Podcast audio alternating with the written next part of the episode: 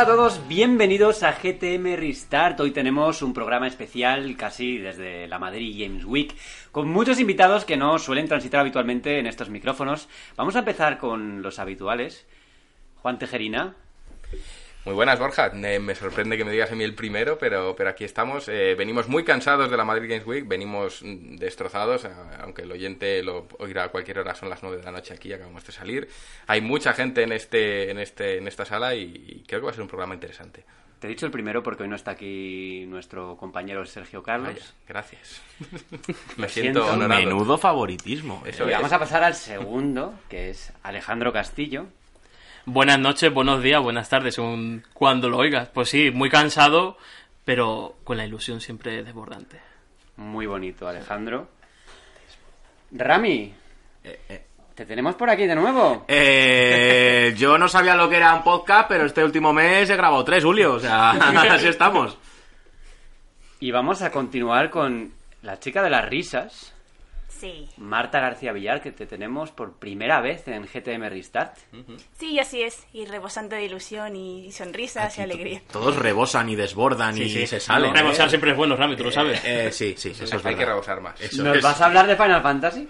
No, esta, esta vez no. Creo que está Mm, menos mal. el tema un poco saturado últimamente. No, yo, no, no es por mí, o sea, yo, yo estaría Alguna encantada, referencia pero... se te va a escapar, lo pero tengo sí. seguro. Eso es. Como siempre, como siempre. Yo lo que son referencias es continua, continua, así que sí. Pero nada, que encantada de estar aquí con todos vosotros, en familia, como siempre. Y ya sabéis que en GTM tenemos un médico de cabecera, que es Miguel Arán. Muy buenas, Miguel. Buenas noches, bien hallado. Y bueno, a mí me han dicho que aquí se cenaba, pero me han puesto a grabar. Esto es explotación laboral en toda regla, bien ayuda, gracias. Hombre, ¿Qué- hambre, qué hambre hay un poco ya, ¿eh? Hambre Sí, la, ver- la verdad es que sí. Pero bueno, la compañía es buena, así que aquí aguantaremos todo por nuestra audiencia. Bueno, si nos da un bajón de azúcar, tú nos ayudas, ¿no? O sea, No, yo es que trabajo en diagnóstico. Yo O diagnosticaré sea, que te da un bajón de azúcar pasa, mientras no te mueres. curarlo. Estás, ma- estás mal, te jodes. Hay que ser sincero en esta vida. Desde Barcelona le tenemos, al menos de momento, a Juan Carlos Salós, porque igual luego desaparece del podcast, no... Bueno, bueno, ya veremos, ya veremos. Me estáis presionando ya para que me quede, pero bueno. Aquí estoy en un búnker con un montón de tiarrones y bueno, menos mal que está Marta para equilibrar un poco.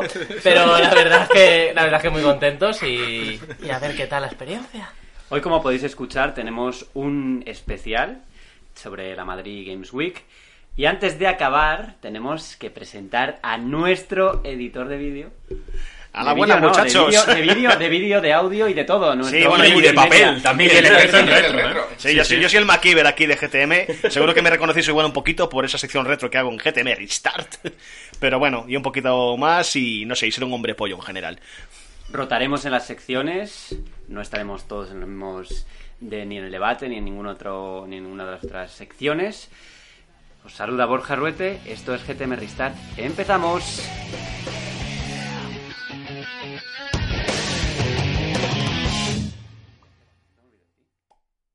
Navegamos por la sección de actualidad y hoy me van a acompañar Juan Tejerina, Alejandro Castillo y nuestro amigo Rami que se ríe aquí por lo bajini. Eso es. Vamos a empezar con Days Gone, que justo hoy acaba de salir la noticia de que el juego se ha retrasado del 22 de febrero hasta el 26 de, de abril. Mm, la razón que han dado, principalmente que en febrero hay demasiados juegos.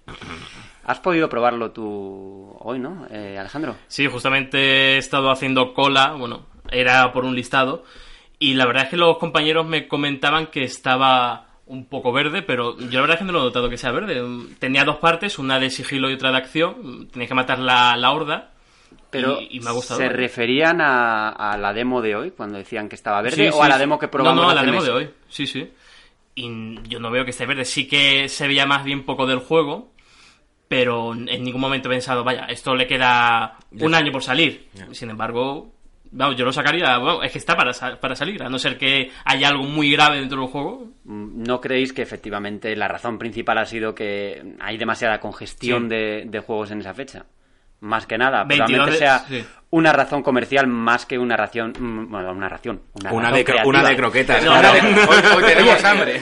Pues vendrían bien unas croquetas aquí, ¿eh? Todo hay que decirlo. El día 22 de febrero, una ración de Anthem, eh, era Days Gone hasta ahora, Era Metro Exodus, era Crackdown hasta que se retrasó una semana y ahora está sin fecha. O sea que era Y importante. poco antes Resident Evil, Kingdom, Kingdom Hearts 3, Hearts. vamos, que había una, hay una congestión de juegos sí, sí. bastante bastante potente. ¿Tú esperas algo de este Days Gone? Pues la verdad es que no. No, o sea, no lo estoy siguiendo. Yo es que siempre soy la voz negativa en este podcast, es verdad. Soy- soy- no, no me gusta, no, no, no. No, pero la verdad es que no, No espero nada del ya. juego, no lo voy a comprar y, y más allá de eso, a nivel empresarial, no sé las razones que han dado de mm, lo retrasamos porque van a salir muchos juegos en esa fecha. A mí, ¿qué me cuentas? ¿No lo sabías cuando le pusiste fecha? ¿No te diste cuenta de que en febrero iban a salir muchos juegos? Allí había un señor de Bend Studios y la verdad es que la cara que tenía era de hacer crunch intensivo. porque Sí, ¿no? el Pobre hombre tiene una ojera. Tema que tocaremos luego en debate. hablaremos un poquito Sí, sí. después, sí, sí, sí, sí. A mí qué queréis que os diga, pero eh, este título desde que se presentó se ha ido demorando, se ha ido como te presento un poquito, luego no, luego Sí, lo sí. lanzo, no, o sea, me huele a chamusquina desde que inició. Es algo que, que a mí mm, mm, me interesa muchísimo, es un título que me interesa mucho, pero mm, tanta incertidumbre me está alejando de querer jugarlo. Pero O sea, yo es creo- algo eh, que hay que tener en cuenta y que a lo mejor los propios señores detrás de esa, distribuidora perdón, deberían eh, estar viendo qué están haciendo con su juego, que supuestamente es un baluarte y que es algo muy importante.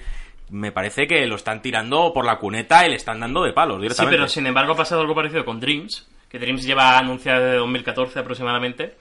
Ha estado mucho tiempo en la caverna y ahora sale como una herramienta y, no sé, la gente está respondiendo bien. A ver, el juego se ha podido probar y no tiene pinta de que vaya a salir mal. Ahora bien, mm, no sé yo si va a ser el tipo, el típico juego de 9, ¿no? Mm, eso me, me genera algunas dudas. No, y sobre todo demostrar si el estudio tiene la suficiente calidad para hacer un triple A de este calado, ¿no? O sea, hasta el momento no, no lo han podido hacer tanto como Days Gone. Bueno, empezaron con Sylphon Filter. O sea, algo tienen ahí. No sí, pero es un Siphon estudio Filter menor. Ya, ya ha llovido mucho, ya... Unos años, unos añitos, Sí. unos añitos. Yo tenía pañales todavía, o sea que- y a- a- aún todavía conservas alguno. Bueno, yo de hecho ahora mismo llevo uno. Eso Eh, mm, eh, vamos. mm, Hay que avisar, Borja, de que si se oyen muchas poco- risas es porque estamos muchos. en Si se oye un delfín muchos. muriendo, Sí, sí, un delfín, una Si- si rata, un animal un extraño es que nuestra- fuera por los. Es nuestra compañera Marta, que, que no está en esta sección, pero está aquí a nuestro lado y se ríe y, y suena como un delfín. Mira, en Days Gone tenemos mundo abierto, pero no tenemos eh, Battle Royale. Extraño. Lo que sí tiene eh, Call of Duty Black Ops 4, que es nuestro siguiente juego, que vamos a hablar de él, porque en solo tres días ha generado 500 millones de dólares. Que no está Una mal. cifra. Y no me extraña porque la verdad es que el juego ha salido sorprendentemente bien para ser un Call of Duty. Sí, de hecho, nuestro compañero Alejandro, que es el que prueba todos los juegos, El probador. Así tengo la cara que parezco 10 años más. sea. ¡Doy fe! Doy fe, doy fe, que está aquí al lado. o sea, que- La vida está jodida, tú. O sea, ¿Qué valoración, ¿Qué valoración general haces tú sobre, sobre las ventas y también un poco sobre el juego? Danos unas pinceladas ya que has probado. Bueno, sobre todo en el modo VR, que aquí está el señor Juan Tejerina partiéndose de mí, o sea, que, que destruye la infancia. o sea que... No, el modo VR, la verdad es que, pese a tener las- la misma estructura de Battle Royale que el resto de Battle Royale, propone algo diferente y es sobre todo la simplicidad. Es un juego directo, es un juego Call of Duty puro y duro, 88 jugadores, saltando sobre un mapa diseñado sobre mapas originales de toda la subsaga Black Ops. Creo que eso sobre todo ha funcionado, que es un juego para fans. ¿Y es este Call of Duty, digamos, el renacer de la saga? Porque se hablaba de que, bueno, siempre ha vendido muy bien, pero mm, se percibía pues un Una descenso dentro de lo que cabe Sí. dentro de, de la franquicia, la- ¿no? la- lo habitual en cualquier Call of Duty es oír que se van al carajo, que muy mal, que siempre, siempre, se- siempre, yo creo que la expectativa en cuanto a Call of Duty siempre es la misma. Luego resulta que venden un huevo. Bueno, sí, pero al final sí que ha- han ido en decadencia. Es decir, pero eh, en ventas seguirán siendo eh, unos beneficios brutales, pero eh, yo supongo que eh, una decadencia y se ha notado sobre todo porque han ido experimentando con cada título. es. Voy a añadir eh, saltos, voy a añadir unos brazos robóticos que hacen no sé qué, voy a añadir no sé qué. Ido en decadencia. Y yo creo que este título eh, va a suponer un no un renacimiento total ni Que nada, porque no tienen que renacer, pero creo que ha sido una bocanada de aire fresco bastante buena tener- y la recepción es muy buena de este título. Hay que tener en cuenta que hasta el momento El Call of Duty más jugado de esta generación es Black Ops 3, que salió en 2015. Eh, el, de la Segunda Guerra Mundial de Sledgehammer no, no funcionó muy bien. Pese a volver a las raíces, no fue lo suyo, digamos. No. Pero Treyarch siempre ha sido la, la pionera, ¿no? Siempre ha puesto la primera piedra a la hora de renovar la franquicia desde el clasicismo. Y ahora lo, lo hemos visto con Battle Royale, que es un modo pues que le sienta a Call of Duty pues como anillo al dedo, vaya. De hecho, los primeros datos de ventas dicen que este Call of Duty ha sido el récord absoluto en lo que se refiere a las ventas digitales, pero en cambio en ventas físicas mm, no está yendo tan bien. Sí.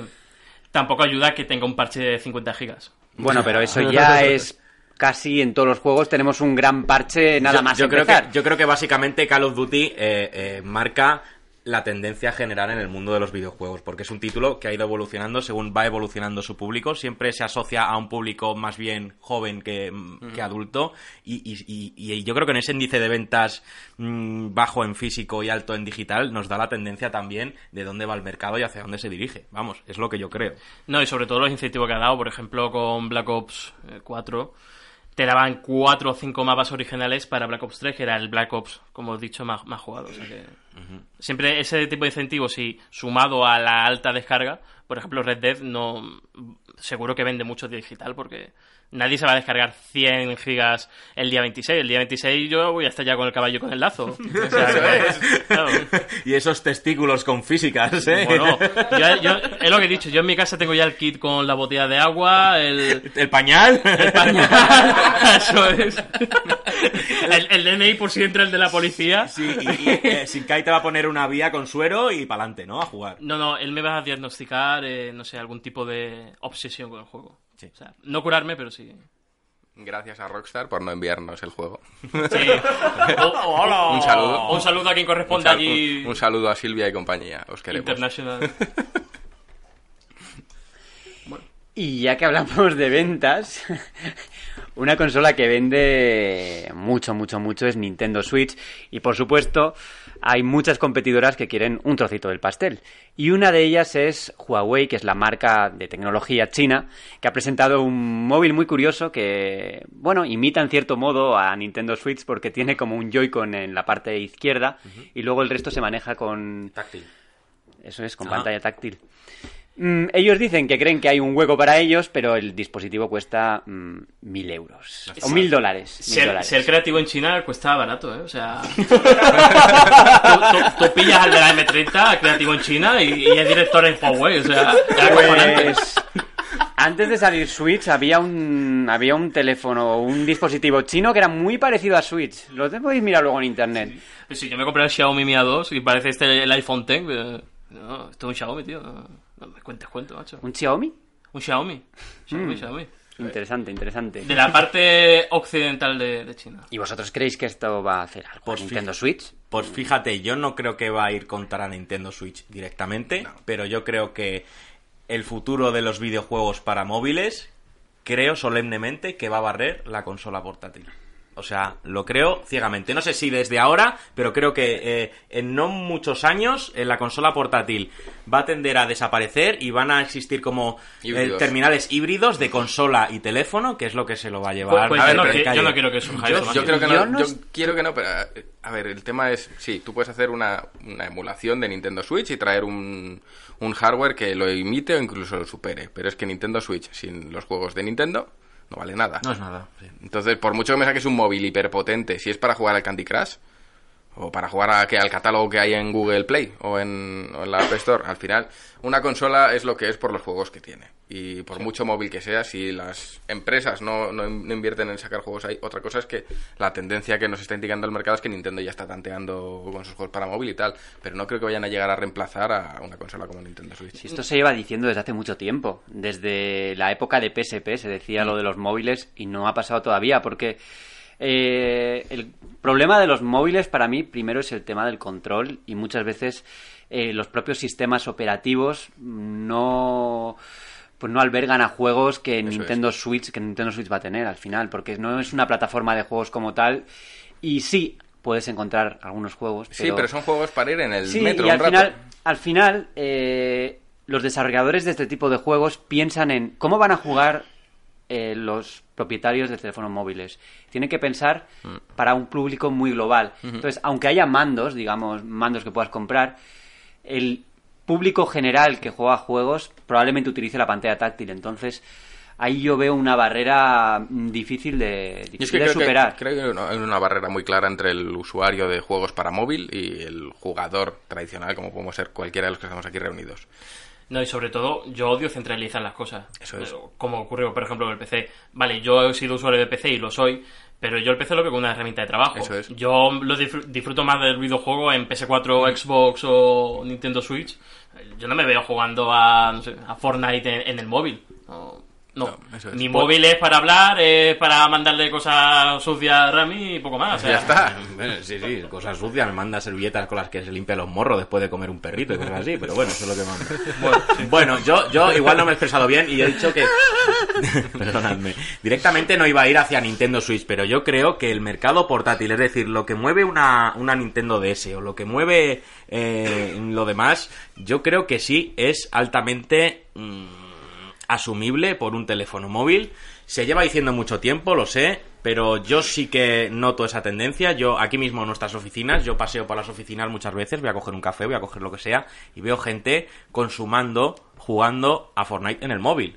Y veo a gente en el metro jugando, eh, o sea, ne- tenemos que eh, salir de esa concepción de juego de móvil a de juego chorra. Es decir, eh, juegos de móviles no es el Candy Crush, ¿vale? Hay muchísimas ya cosas adaptadas y no digo que es algo inmediato, pero digo que, que va a suceder antes o después. Pero yo creo que es un perfil distinto, porque el que juega Fortnite igual no juega a, a juegos de tipo Nintendo Switch, ¿no? De Pero lo yo que creo puede que tener una cuando un juego como Fortnite o Minecraft llegan a móvil, yo creo que lo que están haciendo es lanzar un, un puente, tender un puente hacia ese público más casual para atraerles a la plataforma que realmente te interesa. Es como un- eh, tender un primer punto de contacto con algo. Pero hay juegos que, que yo en la vida veré en un móvil y también por un tema que, que estaremos todos de acuerdo, que es el tema de las baterías. Yo no me veo fundiéndome la batería del móvil, que es algo que esperas, que te dure todo el día. Que llegar a la noche ya te vale y, fundírtelo jugando a, a juegos. Que hay gente que lo hace, por supuesto, pero yo Pero- creo que el jugador tradicional, yo creo que rehuye de eso. Sí, sí entiendo que hay un mercado ahí a explotar, porque hay una gran masa de jugadores a la que hay que atraer.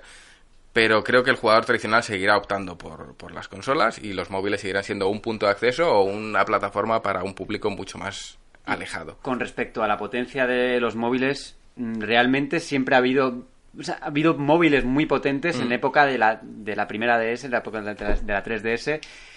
Y eso, al final, la potencia no, no significa nada en. Si no hay juegos, finalmente. no hay nada. O sea, otra cosa es que empecemos a ver que las grandes compañías están invirtiendo dinero en, en lanzar juegos eh, de nivel.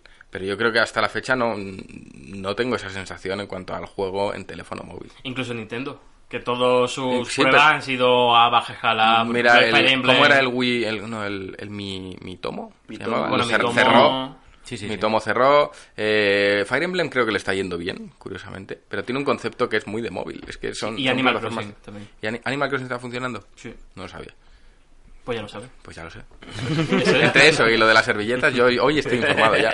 O descárgatelo y échate ahí un es- no, tío, cogiendo Animal, peras. Animal Crossing, no. Voy a parar esto aquí y vamos a seguir con la ¿Ah, sí? sección. Eh, para hablar de Shenmue. ¿Mm?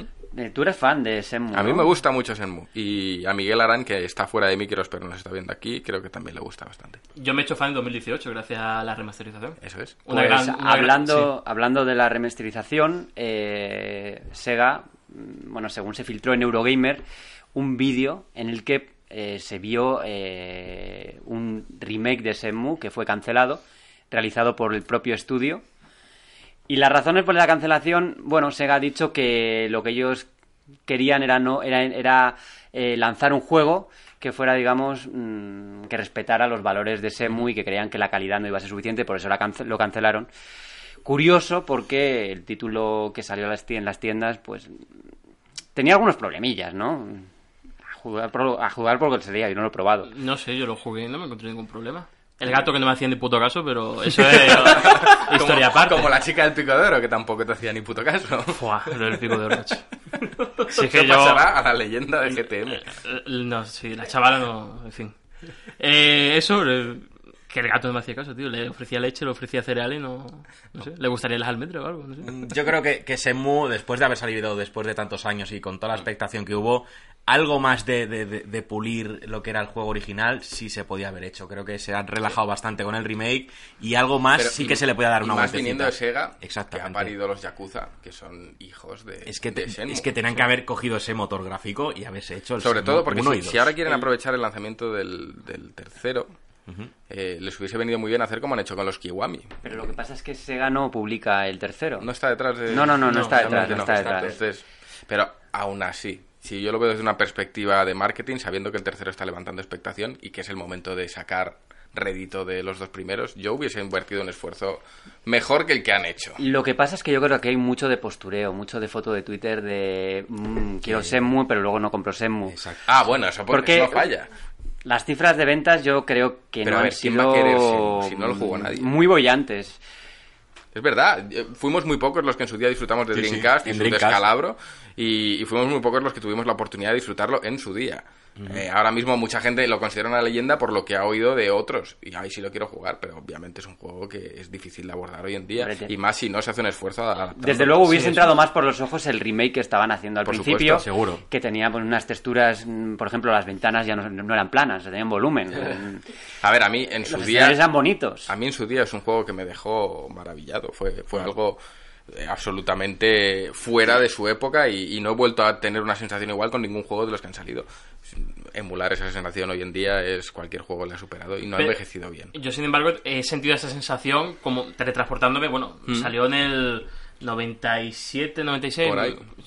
Vale, yo, yo era un embrión, pero joder. eh, no, no, pero he sentido que fue algo radical en su día. Sí, sí, sí, marcó, marcó una época, desde Y luego. yo desde luego, vale, he hecho un esfuerzo por jugarlo, pero yo creo que no ha envejecido tan mal como lo pinta la gente. Es un juego muy especial. Es un juego muy especial. Es un juego que, bueno, pues que toca unas mecánicas que no toca todo, todo, todos los videojuegos. Joder, y, y de hecho no le veo tantas comparaciones con Yakuza, porque al final Yakuza es más beaten up. Es, es que es el padre ¿Sabes? de Yakuza, es el, el espíritu y hay un Sí. montón de, de mecánicas que, que no hereda, sino que mejora. Pero eh, sí que sentó unas bases que yo he visto o he sentido después en Yakuza. Y mira que yo he descubierto Yakuza tarde y gracias a recomendaciones tuyas y, de, Sí. y de Ramón. No obstante, he de, he de decir que me apuntaba Miguel aquí, en, en- en- me ha apuntado en la libreta, que salió en el 99. 99. Pero sin embargo, Yakuza no es tan sim life como lo es eh, Shenmue. Y sin embargo, eso es lo que me gusta de Shenmue, que simula una vida. Que simula Mm. Sí, sí, sí, sí, eh, unas personas que tienen sus horarios, que tienen sus, no sé, sus disputas. Eso es. Y Yakuza no, Yakuza es más simple en ese aspecto. Es más un mundo plano. Re- Refina lo que sabe que divierte y lo que no tanto. A mí, por ejemplo, me encantaba el rollo de ir a trabajar. Sí. Tienes que ir a mover tu A carretilla también, sí, y a mover cajas. al puerto. Que Y eso estabas moviendo ¿eh? O cajas. sea, eso Sí, es. eso es, han hecho un juego de mi vida, qué bien.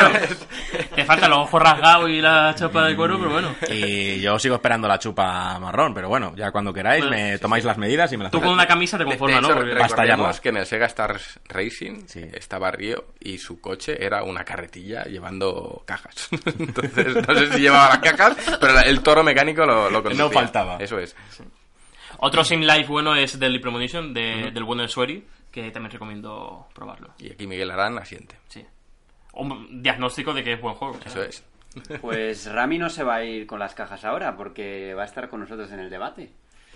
Pero otros se van, Sí, ¿verdad? yo mm, me despido y volveré eh, al final, en el especial de Madrid Games Week, que esperamos que lleguéis todos los oyentes a él porque estaremos todos a la vez, pero por lo pronto uno ¿Qué que sale. espera? No, No sé, yo voy, yo no es que me vaya de aquí, es que voy a por el vodka ahora, entonces, No, un vino mejor. eso es. ¿Te lo mandas a Pogi o no? Eso es, hombre, firmado. Eso es. firmado, regurgitado por él. Toma nena los derechos, en una nota. Pero esto es en po- en perfecto polaco. Por supuesto. Eso es. Pues unos segunditos de pausa para que nuestros chicos... Iba a decir se vayan de la habitación, pero no se van a ir probablemente. van a cambiar la posición de los micrófonos y nos vamos a debate.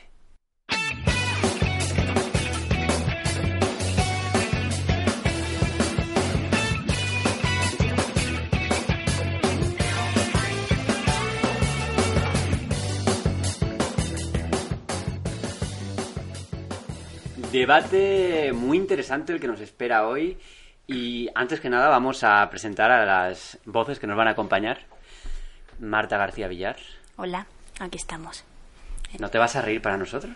A lo mejor Ah, luego. no, la veremos. No vamos a hablar- afronto la incertidumbre. Me encargaré de ello. El tema es un poco serio, Es que, el tema eh, es un poco serio, pero... Tengo enfrente a Rami, ¿tú crees que Mm, No lo sé. va a ser eh, inevitable? mm, Bueno, bueno, bueno. Miguel Arán, Pues aquí seguimos, en la brecha, en esta nave, digamos, de locos que va hacia ninguna parte en particular, pero Rami se está partiendo. Pero bueno, aquí dispuestos a debatir lo que haga falta y además el tema de hoy pinta muy interesante. y el que está en la brecha es nuestro amiguete Rami. Eh, bueno, aquí estoy. Eh, he de decir que eh, es un tema que, aunque no lo parezca y yo no sea experto en nada del mundo de los videojuegos, me toca bastante por la naturaleza de mi profesión real. Así que ahora lo veremos. Pues sí, vamos a hablar de crunch, mm, las horas extra en los desarrollos de videojuegos y para, bueno, para poner una fotografía, digamos, mm, Red Dead Redemption 2. Se habla de que en Rockstar hay mm, crunch, hay varios debates. No está muy claro si ahora lo hay o si no lo hay. Eh, había unas declaraciones cruzadas entre Dan Hauser, que es uno de los cofundador de, del estudio, que, bueno, dijo que habían trabajado durante 100 horas a la semana y luego matizó mm, diciendo que había sido él y su equipo de guionistas y que no se obligaba a trabajar, ¿no? Mm, Y a posteriormente en Twitter, pues lo de siempre, aparecieron tres trabajadores que dijeron no, tal, sí, trabajaron. ¿Qué pensáis? Pero a qué vienen las risas de, de nuestro editor. Se habrá tomado unos petacetas de esos de Fargo. De Fariña, de Fariña. Es que hoy se han tomado, la gente se ha tomado cosas que yo no sé, ¿eh? Eh, Pues Por bueno, eso sé, no ¿eh? tenemos aquí a Santi, por cierto, hay que aclararlo también. exactamente, un grande. Bueno, ¿Qué piensan ustedes de, de toda esta situación? Miguel Arán, yo sé que quiere hablar. Sí, porque sí, sí. está Es un deseando- tema, estoy deseando hablar porque es un tema sobre el que creo que se hace mucha demagogia. Me vais a permitir que vaya un poco a machete. Eh, yo estoy convencido de que gran parte de los directivos de las empresas de videojuegos se aprovechan de sus trabajadores. Claro, luego ellos también asumen el riesgo porque luego ellos ponen el capital para los desarrollos o, lo- o al menos lo gestionan. Y sí que es cierto que se aprovechan de la pasión de los trabajadores, eso es correcto. Y no me parece bien éticamente. Aquí entramos también en que esta profesión tiene un componente de pasión, ¿no? Claro, por supuesto, es muy vocacional y se aprovechan de ello y éticamente no está bien. Pero ahora bien, eh, ¿quién debe decidir eso? Es la cuestión. Eh, yo lo que creo es que es un asunto de libertad individual. Es decir, es el trabajador el que debe ver si sus condiciones son justas y si no lo son, abandonarlo. Porque si no, ¿cuál es la alternativa? Realmente, la alternativa real para regularlo. Que un señor en un despacho diga que como mucho ocho horas. Es decir, es un poco absurdo, ¿no? ¿Qué sabe el político medio de desarrollo de videojuegos, por ejemplo? Absolutamente nada, te lo puedo asegurar. Pero mm, igual no tiene otra otra vía de, de hacer dinero, ¿no? En Estados Unidos, que es donde, bueno, eh, Claro, sí, está, ¿no? sí. Eh, hablamos de seguro médico, de unas condiciones y de que vivir también es caro. No es libertad individual, mm, sí y no. No, es decir, tú claro. tienes libertad, pero tienes que vivir y tienes que comer. No, sí, estoy completamente de acuerdo. Por eso digo que no me parece ético, pero es que tampoco veo una alternativa clara, porque no dejan de ser brindis al sol. Es decir, podemos decir, vale, pasado mañana se reúnen todas las empresas y dicen y hacen como un entente, ¿no? Las grandes empresas y dicen, vale, se acabó el crunching. Y lo deciden todas, pues, de forma unánime. Vale, pero ¿realmente creemos que lo van a cumplir tal como está la industria a día de hoy? Te aseguro que no, por, o sea, yo os digo, por, eh, eh, a mí me parece muy bien que se hagan leyes, que se hagan convenios colectivos de los trabajadores y tal. Al final es algo que no se cumple. O sea, se pueden cumplir en, en ciertos aspectos como el funcionariado o cierta gente que, que va muy a rajatabla y está muy medido, grandes empresas, porque mm, grandes empresas, claro, hasta cierto punto, porque luego las sanciones son muy gordas y van a por esa gente, pero yo os puedo asegurar que por mucha ley que haya, por mucho convenio y por mucha eh, papel que, creemos que nos protege, en realidad nuestros derechos como trabajadores se vulneran a diario y es algo, es algo que existe y que es real y en ciertos sectores, y yo me alegro que, que en el de los videojuegos salga y se dé visibilidad, pero es algo que que yo creo que existe en casi todos los sectores y es algo que no hay que erradicar, pero hay que controlar y hay que medir y a lo mejor revisar un convenio colectivo que no está bien hecho. Es decir, eh, no lo sé, no sé de qué manera se puede hacer, pero es, es un problema no actual, es un problema de siempre, pero parece que ahora se le intenta dar más visibilidad, pero solo en ciertos sectores. Entonces, bueno, yo creo que hay que darle visibilidad, pero una visibilidad total, porque el crunch existe en todas partes, no solo en el mundo de los videojuegos. Está bien que pongamos una palabra anglosajona para definirlo y school y, y tal, pero vamos a ver, la explotación laboral ha existido siempre y existirá. Es así, es una realidad. ¿Vamos a tener que controlarla? Sí. ¿Cómo lo hacemos? Ese es el debate. Ya está.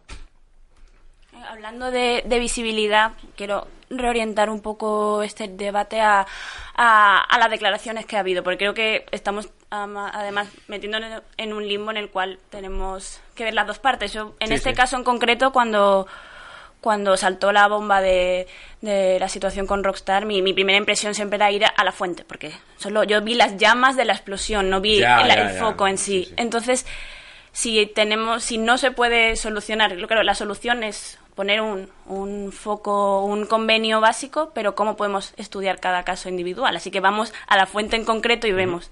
En este caso, por ejemplo, en Rockstar fui directamente a, a las declaraciones de Dan Hauser y lo que vi únicamente era se han trabajado jornadas, se han trabajado semanas de 100 horas. Dije, bueno, creo que Tres que semanas de 100 horas y fue el equipo el equipo de guionistas en los que estaba Dan en la Hauser. primera declaración de, de La primera, ¿no? la primera Era la declaración primera. luego fue matizada por, por él. Porque Claro. se interpretó que hablaba de, de todos los trabajadores y él dijo que no, que hablaba de él mismo y de su grupo de guionistas. Esa es la cuestión, que cuando, cuando hacemos que, cuando vemos que una, de una declaración de cinco palabras tan amplia y tan general, en- enseguida empezamos a, a, a- a arder, la, la- a prender las ascuas y, y atacar. Yo en ese momento pensé, hay que, hay que pararse y pensar, son semanas, son los mismos equipos, no son en... Realmente él estaba como, a- actuando como líder, escribiendo también esa, esa lucha y ese trabajo duro o, o- o no. Lo que a la gente le enfadó un poco es que mm, hablaba con orgullo, ¿no? De que habían trabajado 100 horas mm, poniendo el esfuerzo, ¿no? Y como se interpretó que había sido por, por los trabajadores que habían estado trabajando, eh, pues esos periodos larguísimos de tiempo, pues entonces ahí explotó, ¿no? Fue la industria, la propia industria, de hecho, desde el tema de Telltale, que, que llevamos hablando en este podcast desde Sí, que empezó. es- está la cosa sensible y Eh, entonces la industria está empezando, lo que es la industria, los trabajadores están empezando, pues evidentemente ellos son parte de, de una industria y van a defender lo suyo. Vamos a ver, Mm. yo una pregunta por, por desconocimiento absoluto, vale. Un, un señor a cargo de un equipo ha dicho que se han hecho semanas de 100 horas. Vale. Yo he hecho eh, eh, jornadas laborales de una semana en tres días. Vale, se me han sido remuneradas y yo, o sea, ¿sabemos si esas semanas de exceso de trabajo total han sido remuneradas? O yo, yo me, se me puede hinchar el pecho y decir, he trabajado 8.000 horas, pero se me han pagado, he estado cubierto y he estado todo. Es decir, no podemos formar un debate al final desde el desconocimiento, pero eh, eh, es una raíz súper clara. Es decir, eh, no trabajar por más horas que trabajes deja de ser ilegal. Es decir, Sí, no- yo no, no, no puedo afirmarlo, no, no estoy seguro de si, de si en Rockstar se pagan las horas extra o no, no, no lo sé. Sí, a mí me gustaría comentar también que todos los que tengamos algún pariente que es o amigo que es autónomo que está iniciando una empresa sabemos la cantidad de horas que tiene eso, lo esclavo que es y realmente el poco tiempo libre que te deja. Entonces eso es autocrunch, podríamos decir, ¿no? y precisamente el sector del videojuego, sí, sí, sé de alguien que se está señalando y con toda la razón del mundo en esta mesa, pero precisamente en el sector del videojuego, donde hay tantísimo autoempleo en sentido de indies que literalmente se dejan la piel para sacar su producto y que su producto sea bueno y que su producto destaque y para hacerse un nombre en la industria, pues muchos trabajan casi casi hasta la extenuación y hasta la muerte. Pero es que realmente, y eh, volvemos a lo mismo, ¿cómo se regula eso? ¿Le puedes decir a un indie que no trabaje hasta morir? ¿Te va a hacer caso? Yo creo que aquí hay que distinguir un poco entre una empresa indie que mm, puede ser el mismo, el mismo que está creando, que está creando su sueño y tiene que trabajar para sacarlo adelante, y la empresa grande mm, que tiene empleados. Ahí es, yo lo veo muy distinto. Es mismamente GTM, ¿no? Es un proyecto independiente, tenemos que currarlo para, para salir adelante, porque si no, no sale. Y porque, bueno, porque somos un grupo que trabajamos para ello, pero porque es, independiente, digamos. En el caso de una gran empresa que tiene empleados, que tiene, que genera millones, pues yo creo que hay que verlo desde un, desde otro punto de vista. Y- y- y vamos a ver una cosita.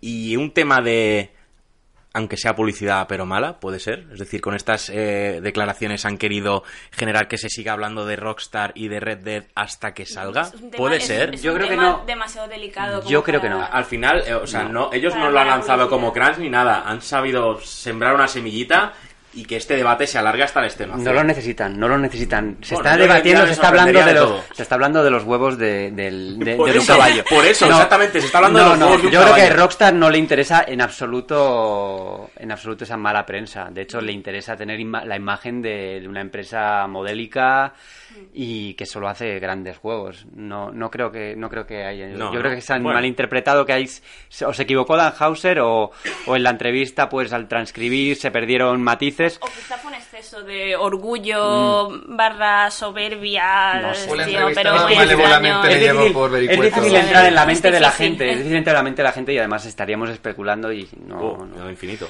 Pero Rami tiene un punto en, en el que dice que en otras profesiones eh, también existe el crunch. Mismamente existe en el periodismo de videojuegos. Sí, desde luego. Se vive en todo. En, en España, desde luego, hay crunch, pero, masivo. Eh, lo que pasa es que, ¿por qué se visibiliza más la industria del videojuego como tal? Mm, yo tengo también una especie de teoría y es que como nosotros nos como nosotros nos movemos en este círculo, en Twitter, en redes sociales, al final lo que vemos es esto. O sea, yo lo veo cosas del videojuego, porque sigo a gente del videojuego. Pero yo no sé si en el sector de los de la hostelería pues también hay ese tipo de, de quejas. No tengo ni idea. a ver, yo evidentemente, evidentemente, evidentemente. Espera, espera, ¡Que espera. tiemblo! Evidentemente, esto es una industria creativa y es distinto que la, hostelería. No vamos a, hablar, a ver en Twitter mm, la paella, no sé qué, no sé cuántos. Bueno, No todos, sé. todos hemos visto eh, un, un chef muy famoso que salió por el tema de los becarios y demás, Cierto, ¿no? cierto. Todos sabemos que cuando hablamos de la cocina o la hostelería, eh, tal, eh, ay, qué sacrificado es, qué tal, o sea, pero lo extraño de la situación es que está normalizado.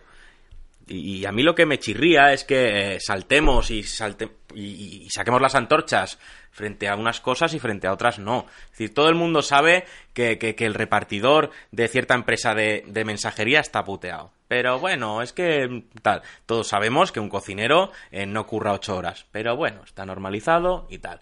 Eh, ahora, eh, el sector de moda, el de los videojuegos, pues bueno, ha, ha salido esto. Y, y es preocupante, pero va a ser preocupante hasta cierto punto. Va a importar ahora pero, y Rami, mañana pero, no. Rami, el crunch se habla solo en este círculo. Sí, no va- sí. no- mi madre no va a hablar de crunch, no, sabe ni lo que es. No, pero bueno, exactamente, es la moda, entonces le pongo la palabra anglosajona y es el nuevo debate y ya está. Pero va a ser como un debate más perdido, va a servir para algo. Yo espero que sirva para algo de verdad, pero tengo esa sensación de que no lo va a ser. Creo que Rami ha aportado un matiz muy interesante en distinguir mm, y tristemente la normalización en, unos trabajos que están enfocados a un, un modelo de producción. Es decir, yo mm, quiero, tengo que aportar algo, un servicio X. Mientras que el mundo del videojuego se enmarca en un sector que, digamos, creativo, por proyectos. ¿Qué, qué sucede aquí, en mi opinión? Que, que la creatividad como tal mueve pasión. Al mover pasión es más fácil y tristemente psicológicamente manipular al empleado para, para llegar a ese punto. Entonces, eso hace que cuando sucede, se parece que es como la repercusión es mucho, mucho mayor e interesa, pero es realmente son dos modelos diferentes en los cuales el, el sistema de op- opresión mm, está presente también. Que veo, veo a Rami deseando. Sí, sí, bueno, decir- eh, eh, no sé si lo No. sabéis todos, pero es un tema que me toca mucho y, y bueno, yo también se ha normalizado como que no hay creatividad en una cocina. ¿Cómo que no hay creatividad en una cocina? Al final yo estoy ahí, creo algo para que te- a ti te fascine y estás pagando un producto. Es lo mismo que un videojuego. Estoy desarrollando algo, o sea, estoy cogiendo código, que sería coger un puerro, lo estoy manipulando, Qué bonito. le estoy dando calor, le estoy dando mimo y cariño, todo el que puedo para que tú lo disfrutes. Es que es así, o sea, se, eh, se ha normalizado como una cosa, pero es que si se va a la base es exactamente lo mismo. Y si hablamos de creatividad, en el videojuego no todo es creatividad y en los un programador no está siempre siendo creativo y alguien que está continuamente haciendo palmeras para un juego probablemente no sienta que es, que es creativo. Ni mucho menos un cocinero tampoco es un creativo. Por Hay eso- gente que se tira ocho horas, Por eso bueno, digo- ojalá, eh, pelando patatas. que el videojuego es creativo a nivel global, pero no todos los trabajos No, no, y no. no en todo momento es creativo. Y en todo trabajo siempre tiene que haber un- un- una parte más mecánica y otra Sí, sí, parte sí, sí, que sí. implica más, pero la idea general, como estamos, este prejuicio general es que abunda esa creatividad, con lo cual parece que, que duele mucho más. Es más tocado la pasión, más tocado mi afán y mi fe. Mm. sí, sí, sí. Entonces, como es el, la- el prejuicio y la idea que subyace, cuando todo trabajo tiene en sí su parte más mecánica o más enfocada a lo pasional. Pero parece que estamos más sensibles hacia, hacia una burbuja, sí. Yo creo que es un tema en el que hay mucha hipocresía, porque aquí todos somos muy buenos de cara a la galería, todos nos parece muy mal el crunch, nos parece inmoral, pero luego la gente quiere su juego y quiere que su juego sea bueno, Eso es. y quiere que el juego le sorprenda, y lo demás como que tal, ¿no? Es, es todo, es que la- las redes sociales son maravillosas en este sentido. Y mientras estoy Claro. posteando eso, eh, yo quiero que mi hamburguesa me llegue a mi casa, es la una de la mañana, ¿vale? Sí, que sí. está tardando el Y repartidor. ojo como ¿qué no llegue, porque como no llegue, la queja que pongo, tal. Exacto, Entro en Google, es en Google Plus y le pongo un uno al restaurante. Eso es. Eh, pues sí, es, es así de triste, lamentablemente. Hay un dato interesante, no obstante, y antes hablábamos de Sega, y esto tiene que ver con Sega, y es que han comentado que en los últimos años han, han- bueno, la cifra de, de horas extras largas ha descendido en un 80%, porque han empezado a implementar políticas para que, el, digamos, el trabajo pues, sea más sano, ¿no? Ellos hablan de horas extras largas. O sea, ¿A qué se referirán? Y ese, y ese matiz, ¿cómo medimos el tiempo entre una Es hora? una hora que tres. Es- La- lo que quiere Una decir hora sesenta es y que un todavía, minutos. Todavía hay gente que hace horas extra, cuatro horas extra al día. Buah. Pero eh, la empresa lo que ha comentado es que quiere seguir se- que siga bajando esto y normaliza, ir normalizando un poco, bueno, normalizando, no sé si es la palabra correcta, o haciéndolo menos extraño, ¿no? Sí, encauzándolo, Encauzándolo, y sí. un poquito Hombre, más humanamente una de las legal una de las empresas bastante conocidas por combatir al crunch es Rare la empresa de Microsoft ahora que tiene unas políticas bastante bastante duras en cuanto al crunch y de hecho sus juegos salen como estén Y cuando tengan que salir Sí. y sin temas de... Ah, pues mira, Efectivamente. fíjate. Está bien que, que haya unos pequeños cruzados. Bueno, pequeños, El- Rare. Además, problema- estamos en una época en la que hay continuas actualizaciones de parches, DLCs y demás. Ya parece Claro, que también es estamos. continuar trabajando, ¿no? O sea, al final yo creo que el desarrollo de juegos AAA, eh, probablemente el ecosistema del desarrollo de, de juegos AAA sea difícil de cambiar, no tengan que cambiar más cosas para que para que no se tengan que hacer esas horas extra tan largas, porque son proyectos muy caros, que un retraso cuesta mucho, mucho dinero y no sé, yo creo que tendrán que conseguir ir balanceando un poco ese, ese, ese problema. Sí, simplemente añadir una cosa. Y es que yo creo que el problema no es tanto que exista crunch o no exista, porque siempre va, en, en cualquier sector, siempre va a haber algo de crunch, sino el problema es que el crunch se incluye dentro de lo que son los presupuestos. Tú haces un presupuesto de tiempo, no solo de dinero, también de tiempo y de personal, y asumes que los últimos cuatro meses ya va a haber crunch de por sí. Y como siempre hay imprevistos, pues no son los últimos cuatro, sino los últimos seis. Entonces al final, pues eso es por sistema. El crunch no sería malo, eh, o, ser- o no sería tan malo si fuera algo que realmente solo sucediera cuando eh, no hubiera más remedio. Y no cuando. Porque yo creo que la tendencia es a que ya está presupuestado en el tiempo el propio crunch. Sí, puede ser, sí. Y si ahorras tiempo, ahorras también dinero. La cuestión sería calendarizar. Hombre, se hace por medio de los productores, mm, se supone que tienen un plan, una hoja de ruta muy concreta que siempre suele retrasarse. Al final siempre hay retrasos. pero que porque- se lo digan aquí, Robert. Como será a Miguel, igual sería cuestión de ampliar ese margen. Pero no, no se va a poder evitar en. Yo creo que No. La imaginar toda gran empresa a- o imaginar, o sea, eh, abriros la mente, es decir, eh, cualquier gran, eh, imaginaos que van a, sa- sal- van a sacar un gran sistema operativo nuevo y lo están desarrollando, tienen su hoja de ruta, está todo marcado, no tiene por qué haber ninguna hora, hora extra ni nada. Eh, eh, va a existir, imaginaos un restaurante de cinco estrellas Michelin, que no existe, eh, esa gente, eh, a qué nivel de trabajo eh, llegan cada día, porque al final eh, para ellos sacar un proyecto es todos los días sacar un servicio. Imaginaos, yo que sé, eh, eh, un- un- una fábrica de automóviles que saca un nuevo modelo al mercado totalmente revolucionario. Yo creo que es- eso es algo que siempre va a existir, que va a ser imposible de erradicar. Yo lo creo, es triste, pero es así. Y, creo que es algo ante lo que existe solución, pero en realidad no se la queremos dar ni se la vamos a dar nunca. Es triste, pero es cierto. Ya que has dado tus conclusiones, voy a preguntarle a Marta qué piensa en general y vamos a ir cerrando el debate. creo que estaba escuchando a Rami y mira que siempre estoy sonriendo y me, estaba entrando una sensación plom- plomiza de pesimismo de decir de qué razón tiene porque es así. Pero creo que, que quizá a lo mejor la un foco de solución a largo plazo, que creo que es lo, lo más esperable, es- si es dar visibilidad, siempre con ese enfoque analítico y viendo, antes de encender las hogueras al principio, analizar e intentar creer que algo todo suma. Creo que también estamos, recordaba, pienso cuando hablo de esto, pienso en las declaraciones de, de la entrevista de, de Migénica, hablando de, de integración también, de solu- igual que solucionar ciertos factores de, de acoso o presión a la mujer que pasaban por abordar el problema desde pequeños y, y ver ese foco y, vis- y visibilizar a los casos puntuales en los que pasaba. Que igual es una visión igualmente muy idealista, yo tengo la fe de que, de que todo suma un poquito, aunque sea, pero tristemente estoy con Rami en esto. Pero hay que apostar por... Ya La sabéis que siempre esperanza, es. la esperanza nunca se pierde, pero es lo que hay. Creo que se avanzaría un poco, pero hay que apostar. Pues bueno, nada que comentar, simplemente eh, subrayar un poco lo que ha ido en la línea de mis intervenciones y es que eh, los buenos deseos son muy bonitos, pero luego eh, poner soluciones concretas no es tan fácil y es un tema pues que como hemos visto tiene muchísimos grises. Yo me pregunto cómo sería el crunch en la época retro. Porque mm, los juegos los juegos se hacían en cuestión de semanas. es muy curioso. Y ya que estamos hablando de retro, vamos a pasar después de unos segunditos de pausa en el que va a haber no rotación. Sí, vamos a ver, vamos a tener una nueva rotación con nuevas caras Y voces. y voces. Así que vamos a vamos a empezar directamente.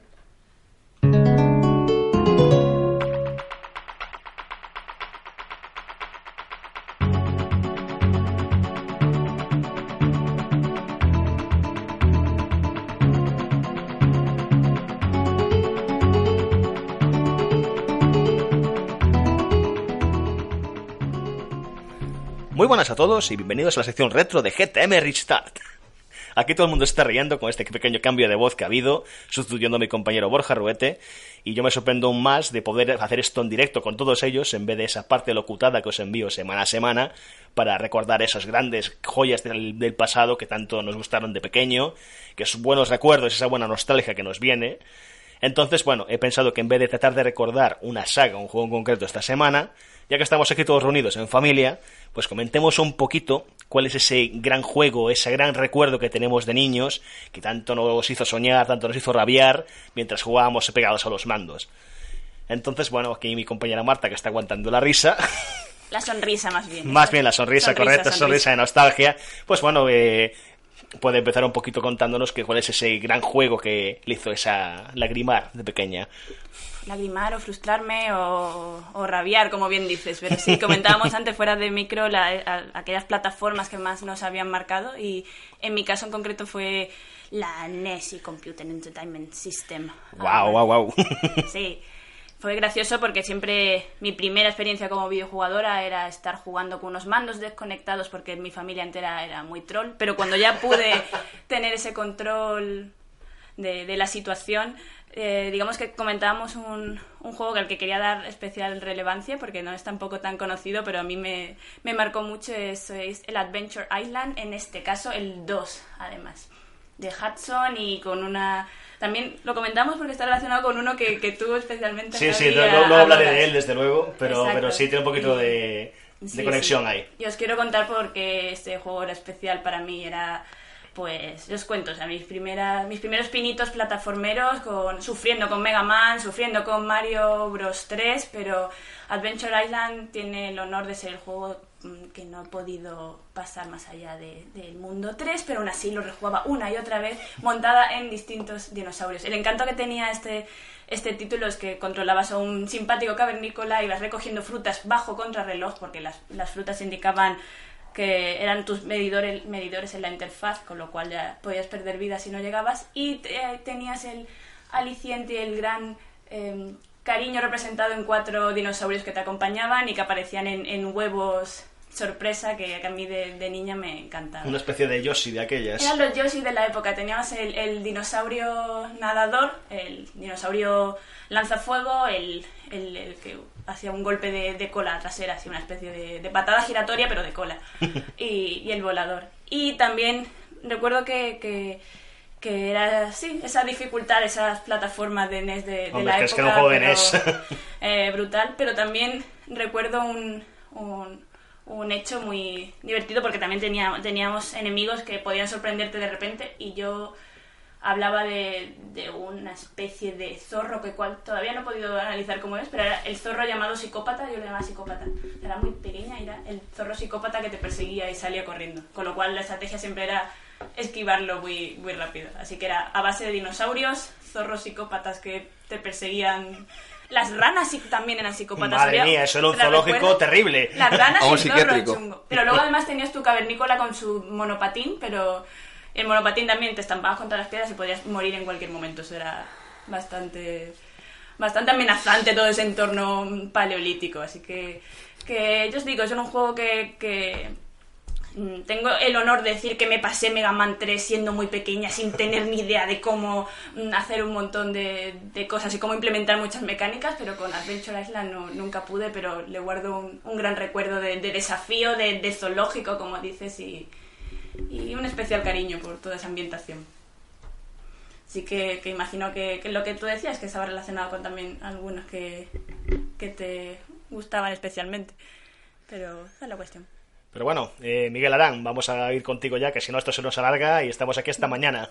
Muy bien, bueno, yo no creo que vaya a dar un tour de force como mi compañera que, que ha hablado de su trauma ¿no? en la infancia y luego de su historia de superación. Lo mío no va a ser tan épico. El viaje del héroe, tan, Miguel, Ni tan original, correcto. Totalmente. Pero mi puerta de entrada al mundo del videojuego fue Super Mario Land, el, el 1, el de Game Boy de los de toda la vida, el ladrillaco.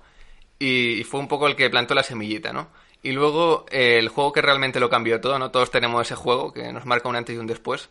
Pues tampoco voy a ser nada original. Eh, para mí fue el Zelda Ocarina of Time. Porque fue ese juego que, y aquí Ramiro sé que sentirá, de la misma manera que, que un guiso no está más rico por tener más ingredientes, ¿no? Un juego no es mejor por tener más elementos o assets. Y lo que tiene el Ocarina of Time es que es jodidamente perfecto. Es un rompecabezas prístino. ¿Por qué se ríe Rami? Bueno, Me es... encanta lo que está diciendo. Gracias, gracias. Quizá, es... quizá prístino ha influido. Qué bonita palabra. Eh, sí, pero que es, es maravilloso, es perfecto. Es eh, simplemente dorado, ¿no? Como el, como el cartucho y como el pico del otro día. Tenía Pero que bueno, salir esta bacana, sí. muchachos. Si no, luego reviento.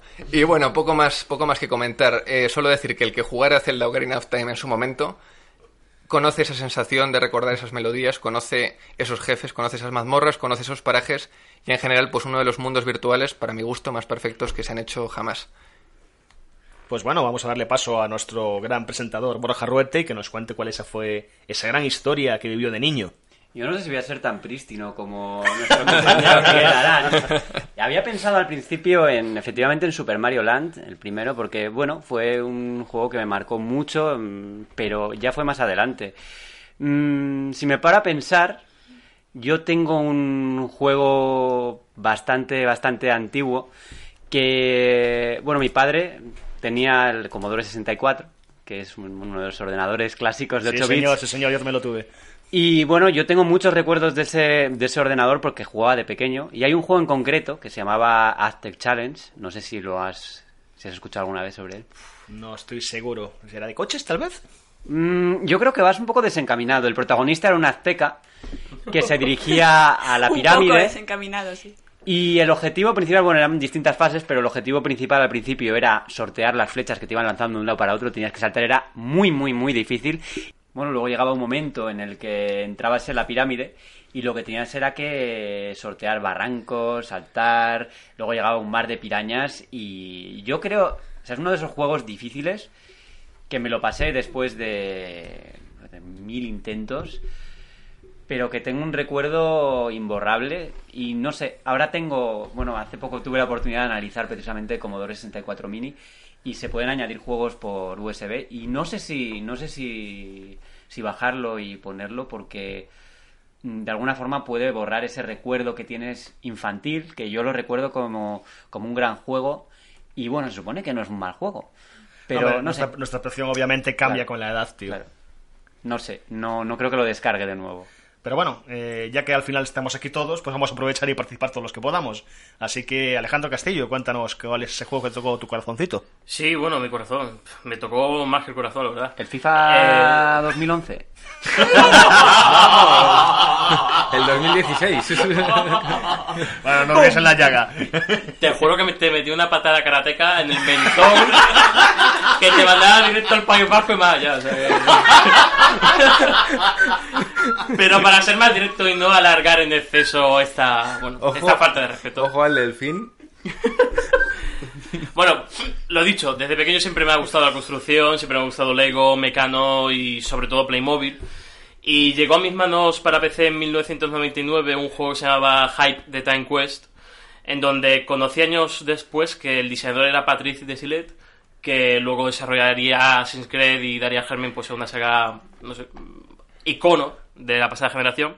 Y era una especie de Legend of Zelda, donde comenzabas con un héroe, un caballero medieval, surgía el malo, le convertía en piedra y retrocedía mm, aproximadamente cuatro siglos antes. Entonces, cada acto del juego es un siglo. Entonces, pues vas eh, descubriendo cómo era, eh, por ejemplo, el castillo súper decorado con el rey y tal. Pues ahora vuelves cuatro siglos antes y es otro, tiene otra ambientación, tiene un mago que te va guiando y ese mago va envejeciendo conforme avanzas en la edad.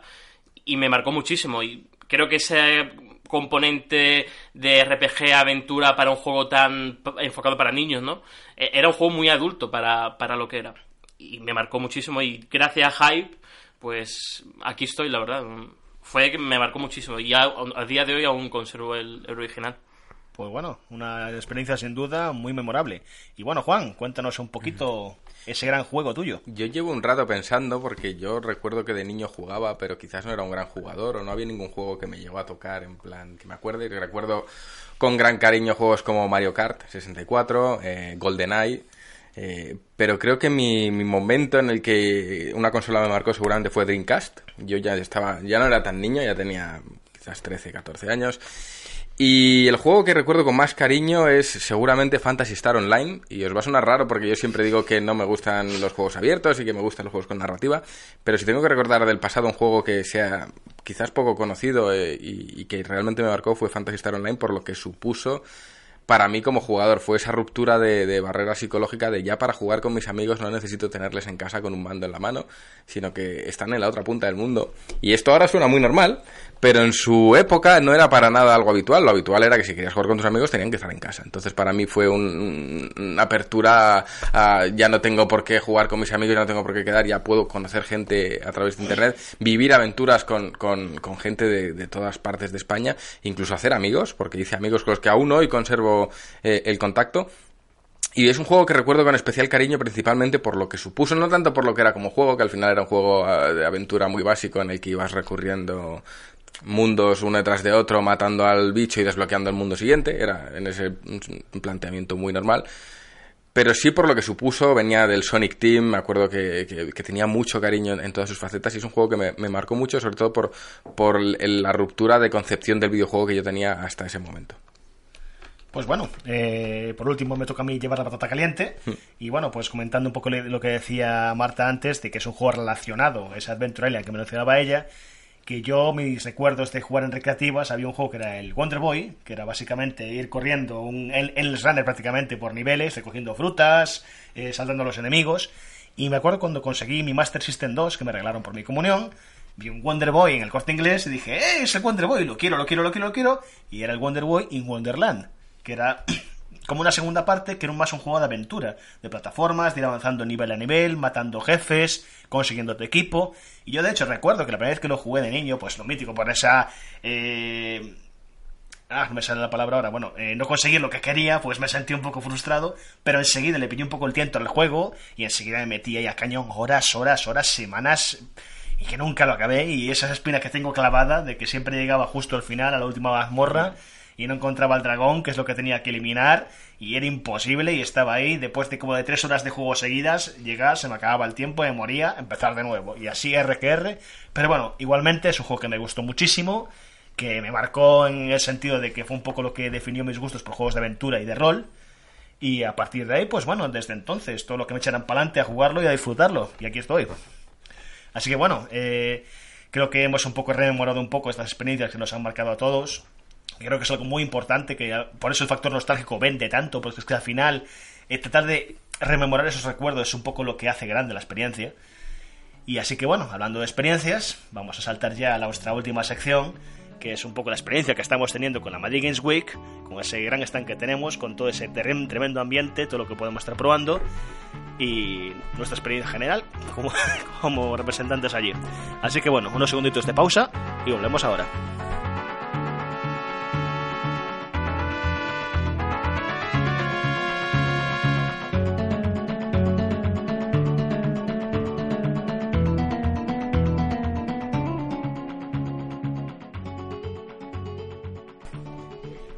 Aprovechando que estamos pues, en un contexto de la Madrid Games Week, mmm, vamos a aprovechar para cambiar nuestra pregunta habitual, que es ¿a qué estamos jugando? Por hablar un poco de lo que estamos haciendo en, la feria. Y yo creo que para empezar esto, mmm, pues quién mejor que no sé si Juan Tejerina o Rami, que son los dos que han estado a tope en esta en esta feria.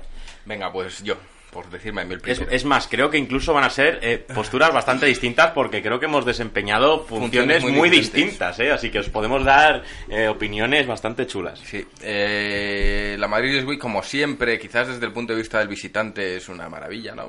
Juegas y tal, pero desde el punto de vista del expositor o de los que estamos allí 12 horas es absolutamente demoledor. Eh, más allá de que sea demoledor, porque lo es y que estamos aquí todos ya muy cansados, eh, la verdad es que las sensaciones son extremadamente positivas en cuanto a sí, sí. Eh, la acogida que ha tenido GTM dentro de, del evento, eh, la cantidad de socios que habéis venido a vernos y a los que os estoy eternamente agradecido, eh, la cantidad de personas que sin ser socio han venido a decirnos que nos conocen, que admiran nuestro Cierto trabajo es. y que estamos haciendo algo impresionante, incluso gente, profesionales de la industria, gente de, de Coach Media, se han venido Elena de Coach Media, ha venido mm. Paula de, de Bandinanco, ha, ha venido gente que son profesionales de la industria que nos ven desde el otro lado de la barrera, de de los que son susceptibles a crítica y, y, y, la imagen que, que tenemos, yo no, no, era tan consciente de la imagen que tenemos, pero nos han dado la enhorabuena por el trabajo que hacemos, nos han reconocido que, que estamos logrando algo que quizás desde dentro no se ve tan claro, pero desde fuera a la gente le, le, le suscita interés, le suscita admiración y al final creo que es algo que me quedo con eso, más allá del cansancio que está presente, creo que ha sido una experiencia muy, muy, muy, muy enriquecedora en cuanto al valor que tiene el proyecto en realidad y, y al orgullo que siento por, por, lo que estamos haciendo entre todos y la verdad es que ha sido algo maravilloso. Más allá de eso, mis funciones pues han sido muy diferentes a las de Rami, como le ha dicho. Rami ha estado a pie de cañón en, en, el stand, pero yo es verdad que he estado hablando constantemente con una persona u otra de industria, de socios, de... Al final, mi labor quizás por el, por el puesto que, que desempeño ha sido más política en cuanto a que he tenido que hablar con demasiada gente y ya sabéis que a mí me, me extrae la energía hablar con demasiada gente, pero es verdad, es, yo soy alguien muy introvertido, aunque hay gente que no lo diría, y, y, a mí estar en soledad me recarga las baterías y estar rodeado de gente me, me, las, me, las, me las drena. Pero ha sido muy bonito, reconozco que ha sido muy bonito. Reconozco que venía con la experiencia de hace dos años de que no uh, la cosa no funcionó tan bien y, y, lo sabéis porque estábamos todos. Sí, sí, sí. Pero este año la acogida ha sido maravillosa. Estoy muy, muy, muy orgulloso del equipo, muy orgulloso de los socios y sobre todo muy, muy orgulloso de ver que todo el trabajo que, que hacemos entre todos mes a mes durante ya 35 números eh, está teniendo estos resultados, porque el corazón se mantiene igual, seguimos siendo independientes, seguimos sin tener el impulso económico de absolutamente nadie detrás que no sean nuestros lectores. Y vamos, yo hoy me iré a dormir muy, muy feliz.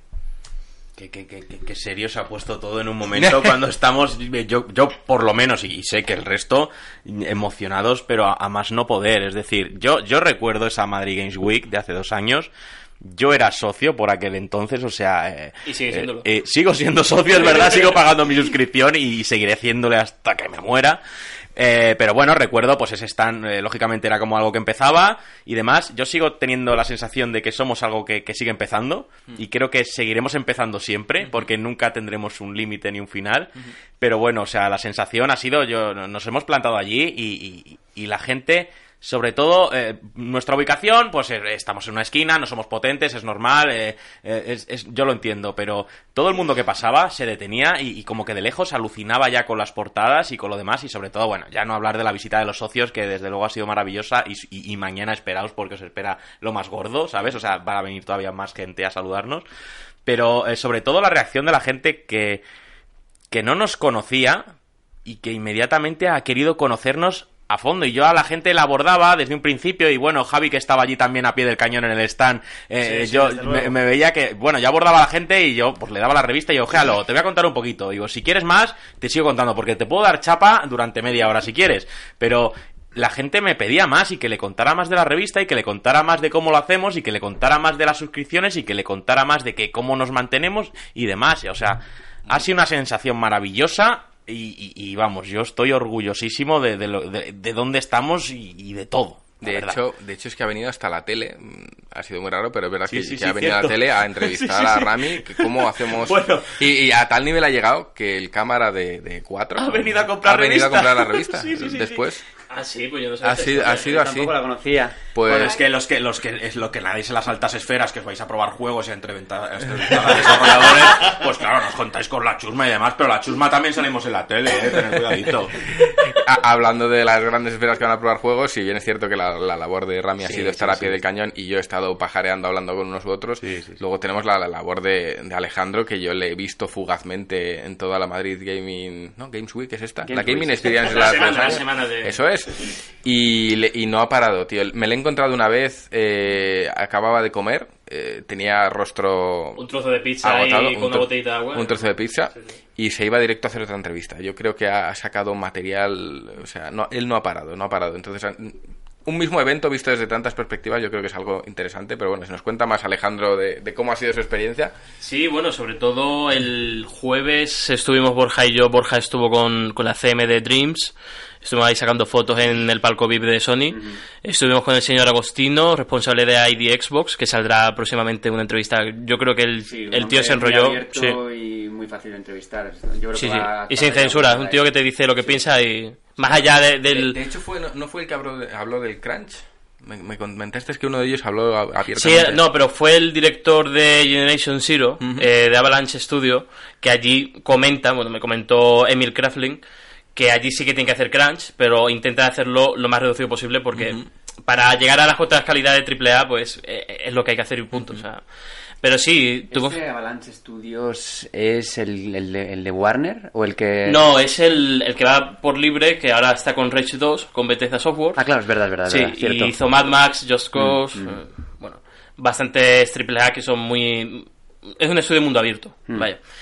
Y bueno, hoy personalmente me he dedicado a sacar recursos de toda la feria, me queda todavía la zona de Nintendo, Bandai, eh, sobre todo PlayStation Talents, que España tiene una cantera brutal de desarrollos. He podido solamente jugar tres de los 10 que hay, pero la ilusión y las ganas me recuerda un poco a GTM, ¿no? Porque al final eh, empiezan, no sé, le preguntaba, ¿cuánto lleva un juego en desarrollo? Nueve meses. Es flipante lo que llevas en nueve meses, macho. O sea, yo, no sé, te veo aquí, es que, es que te juego a tu juego porque me siento identificado. Porque necesitas que me pare para que me expliques tu rollo y, y pruebe un poco lo que has sacado de, de tus manos, ¿no? Y creo que, no sé, en general creo que puede salir algo muy chulo en los próximos números y yo la verdad es que estoy bastante a gusto y bueno, lo que queda sobre todo el sábado y domingo. Pues en mi caso yo aprendí una lección bastante clara en la anterior Madrid Game- en la que sí que era Madrid Gaming Experience. Exactamente, sí. Y es que soy un pésimo vendedor. Entonces esta, en esta ocasión en esta ocasión voy a estar más pues probando juegos, viendo Probando- cosas, probando vino. viendo cómo viendo cómo trabajan incansablemente nuestros compañeros vendiendo, porque yo si depende de mí mm, no vendemos una. Entonces, pues, eh, voy, a, voy a vivirlo desde otro punto de vista, yo creo, esta vez. Eh, he podido estar poco tiempo, una mañana y una tarde. Mañana será el día potente, así que, no sé, eh, tendremos muchas más cosas que decir probablemente la semana, la semana que viene. Javier, seguro que tiene... Javier, Javier, Mira con timidez. Javier En sí plan, que ¿digo es... yo o no digo yo? No sé por qué es- mira con timidez porque es uno de los mejores vendedores. Bueno, Ya. de, de hecho, ha llegado eh, feedback de gente que no lo sabe diciendo que, que chico más educado y que, que, que, que gusto tratar con él. Y todo eso con una cabeza de pollo en la cabeza. o sea, Pero es que la cabeza de pollo, tío, es que yo lo vuelvo a decir, o sea, es el, el elemento clave de todo esto, porque yo cuando fue la anterior Madrid Games Week, que le había traído, bueno, perdón, que de aquella era la Experience, le había traído a modo de coña, mítico, de venir disfrazado de algo, que hasta me, había- me había venido con un patch en el ojo, y una azafata, de hecho, al final se había hecho una foto conmigo pensando que era tuerto. La de Ubisoft. Sí. Bueno, Ubisoft, la de la película de Assassin's Assassin's Creed, Creed. correcto. Y bueno, y es que es eso, es que al final, o sea, tener ahí ese elemento de atrezo que llama un poco la atención, pues ya hace que rompas un poco el hielo. Entonces ya le entras a la gente, le dices, hola, ¿qué tal? Pues somos GTM, somos una revista independiente, no tenemos publicidad. Mira, mi- coge la revista, coge la revista, tal, mírala, mírala, tal. Y tenemos láminas, y tenemos especiales. Me voy a comprar un parche de ojo, eso. No, el parche del ojo es la, es leche. Bueno, si también te, Oye, te, te- te garantizo cuando lo llevas todo el día, estás mareadísimo y tienes que mirar por dónde vas porque te esnafras. Pero bueno, o sea, ya te digo, o sea, hemos estado ahí Ramiro y yo al pie del cañón, ha estado también Félix y Arán, ha estado pues todo el mundo que estaba ahí echa- echando Isa Isa a cañón también, todo el mundo echando una mano, tío, y es que al final es que es eso, o sea, eh, yo pienso que parte de la gran fórmula de nuestros éxitos, que creo que somos un gran equipo que se coordina muy bien, que trabajamos muy bien en equipo, que no sé, es que es lo que decías antes del crunch, pero bueno, desde el punto de vista apasionado, ¿sabes? De que al final, pues eso, es que es dejarse aquí los cuernos eh, y luchar todos, pues para levantar esto, conseguir que esto sea algo grande, y es que es súper precioso, súper bonito cuando te viene gente, lo que comentabais antes, y os dice que cómo os mola nuestro proyecto, cómo mola lo que estáis haciendo, ¿sabes? De que el papel no está muerto, de que estáis haciendo, pues, una labor súper interesante para el mundo de la prensa, de que es maravilloso que esto pues, lo podáis sacar adelante solo con la gente que os apoya, ¿sabes? Y tal, y que la gente le cuentas est- estas, estas historias y cómo haces la revista y todo esto, y, y- y enseguida dicen, pues mira, pues dame esto, pues dame esto otro, tal. Y hemos tenido montones de ventas de la gente llevándose las revistas, o sea, es apuñados, en plan de tres, tres cuatro revistas, dame dos especiales, un póster, la camiseta, esa bolsa, eso que tienes ahí colgado al fondo también, a ti mismo si puedo. ese Ramiro lleva Ramiro con camiseta más caro. Totalmente, totalmente. Y es que es eso, es que no... Es una, gra- es una experiencia, pero maravillosa. O sea, que estamos hechos polvo, eso sí. Yo, llevo todo- yo he agradecido muchísimo poder sentarme para grabar el podcast porque no me sentía a los pies. Después de estar desde las, desde las 8 de pie y ahí corriendo de arriba para abajo como un pollo loco. y bueno, y Marta, ¿tú qué nos cuentas? Ay, Pues yo me, me gusta mucho escucharos porque me, me- me envuelvo en una en un halo de, de felicidad y de y de Entras sonrisa en- que en tu demás. trance de sí, mi- feliz, ¿no? totalmente, así es, pero pero Humanidad. humanidad, alegría, paz y salud. Y aquí tenemos tenemos Y esos delfines. conceptos. y, Moguris, mira, Final Fantasy hay que mencionarlo, al final Moguris. Dios, lo ha hecho, lo sí. En tu honor, Rami. El, el caso es que, eh, y bien que, que comparto todas estas sensaciones, creo que el cansancio físico está. Yo tampoco. Me, para mí ha sido una visita de- desde muy lejos y dicen que tampoco. No importa cómo de duro sea el camino mientras la meta sea así de inspiradora, entonces volvería, volvería a Precioso. recorrer kilómetros una y otra ¿Cómo se vez. le baja el volumen a por... Eh, ¿Cuál la- es- ¿Dónde está el botón de cuestión- turra off? o fumadas, happy flower. No, hay que decir a El- los oyentes que esto es una broma que tenemos con Marta. Sí, no, que, no, que ella no se lo toma. mal. No, para nada. Lo adoro, adoro. O eso nos dice. El caso, el caso es que mm, esta sensación para mí además que es mi primer año en, en GTM el haber compartido esta si os digo esto- estos kilómetros que volvería a recorrer una y mil veces más por por estar con todos vosotros haber conocido a socios haber estado sobre todo en mi caso en relaciones públicas por nuestros proyectos derivados que ya sabéis que tenemos muchos por ahí y pero sobre todo eso, hablar con, con los socios, poner caras, poner caras a todos vosotros. Sabéis que me he hinchado de dar abrazos y que volveré a dar muchos más, igual que los kilómetros que seguiré recorriendo.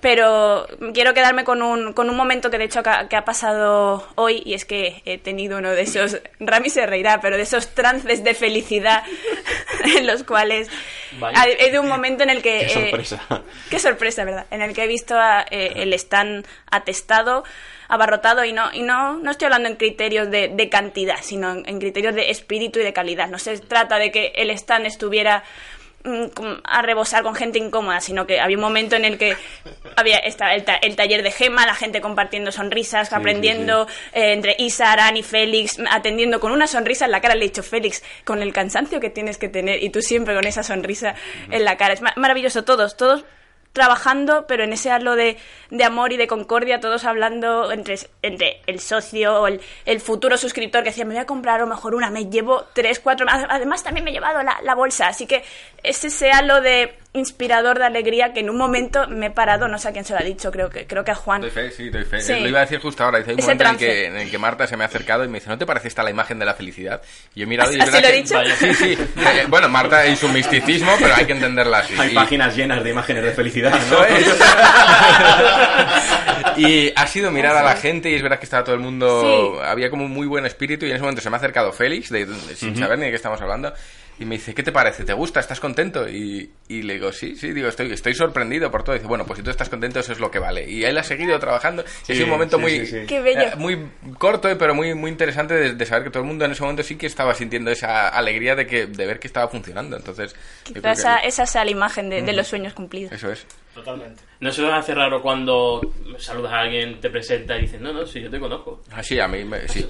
A ti, no sé, me parece un poco perturbador al principio, ¿no? Pero luego cuando rompe el hielo dices, bueno, bueno, pues este tío mola, ¿eh? Sí, sí, sí, sí, Sí, sí, sí, no sé. Es cierto. Y yo a Santiago os conocía de toda la vida, eso lo. Bueno, ha habido un momento que, que hay que narrárselo esto a los, a los oyentes y ha sido el momento en el que Alejandro ha conocido a Miguel Arán en persona. Oh. Eh, Eso creo que eso nos, nos ha dejado a todos. Eso- sí, sí, sí. Ha sido un momento en el que Miguel le ha dado, yo lo voy a contar desde la perspectiva, yo estaba Sí, sentado sí, por al lado favor, de, por favor. de- de Alejandro y ha llegado Miguel y se le ha presentado, le ha tendido la mano a Alejandro y Pero- pero Alejandro eso- le ha tendido claro. la mano como se la tendería a cualquier otra persona. Sí. Y en cuanto le ha dicho, yo soy Miguel Arán, ha dicho, hostia, tú eres Miguel Arán, le ha quitado la mano y se la ha vuelto a dar. Perdona, no lo he hecho bien. Y Repetimos. Encantado. Y ahí ha habido un momento de solemnidad que, que incluso Miguel se ha sentido, según ha dicho, como Bruce Dickinson. Dice, hostia, literalmente. Sí, sí. Y ha sido, ha sido un momento muy bonito porque al final, eh, tanto Alejandro como Miguel han trabajado juntos, pero no se conocían, no se ponían cara. Cierto, cierto. Y, y- y ese, vivir ese momento en tercera persona ha sido muy interesante, sobre todo por la, la solemnidad de esa admiración de, de Alejandro. Es decir, hostia, que es que es Miguel Arán, que parece que, que quizás al oyente no le suena a nadie, pero Miguel Arán puso nombre a la revista y puso logotipo a la revista. Entonces, ¿Hace cuántos años? Pues el 2008-2009 fue por aquel entonces, Fíjate. ¿eh? Madre ya casi 10 mía, años. tío. Estás jugando al Call of Duty. Tú estabas, Tú eras tú, embrión nada. todavía, ¿no?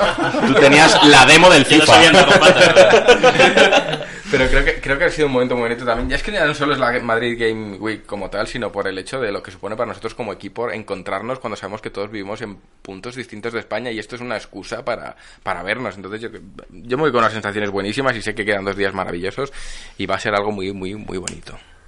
Vamos a terminar pues, con las. Porque con hay las que ir a cenar. de- hay que ir a cenar, ya ruge el estómago. Eso es. Por mucho que las maravillas de, de Marta nos embarguen. Y, y de hecho nos embargan. Pero bueno, yo voy a cerrar en un toque un poco más ecléctico. Es una palabra que hemos empleado esta tarde también. Y prístino. Eh, y prístino. Prístino que no falte.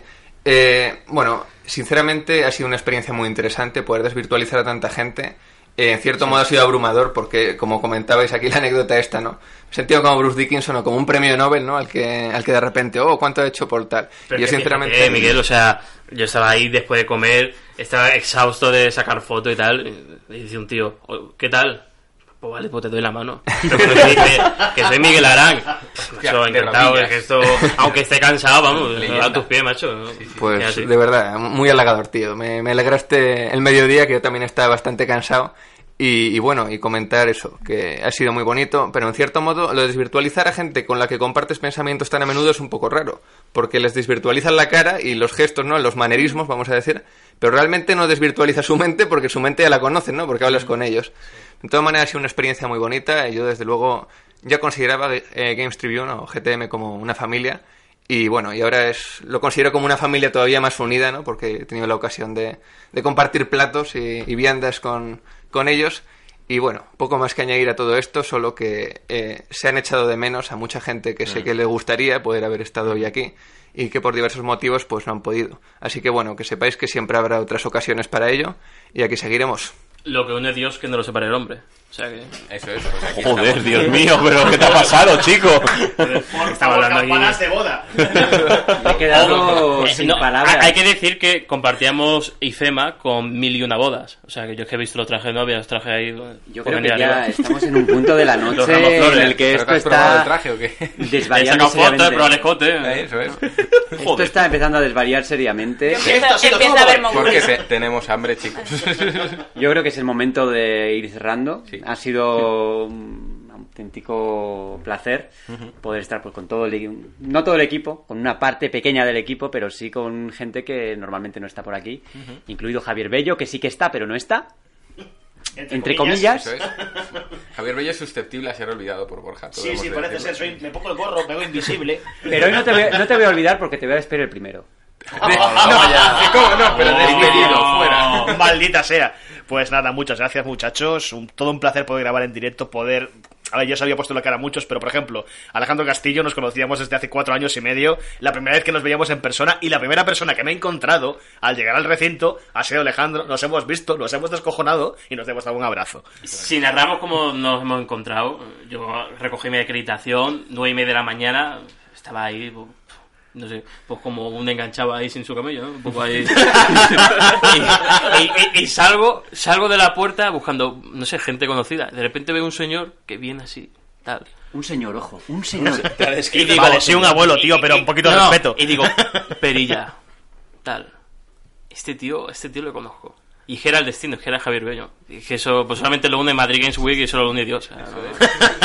Madre mía, este chico, darle algo de comer que se le está pirando la A pinza. Janito ya, a Janito ya le damos por despedido. Sí, desde luego.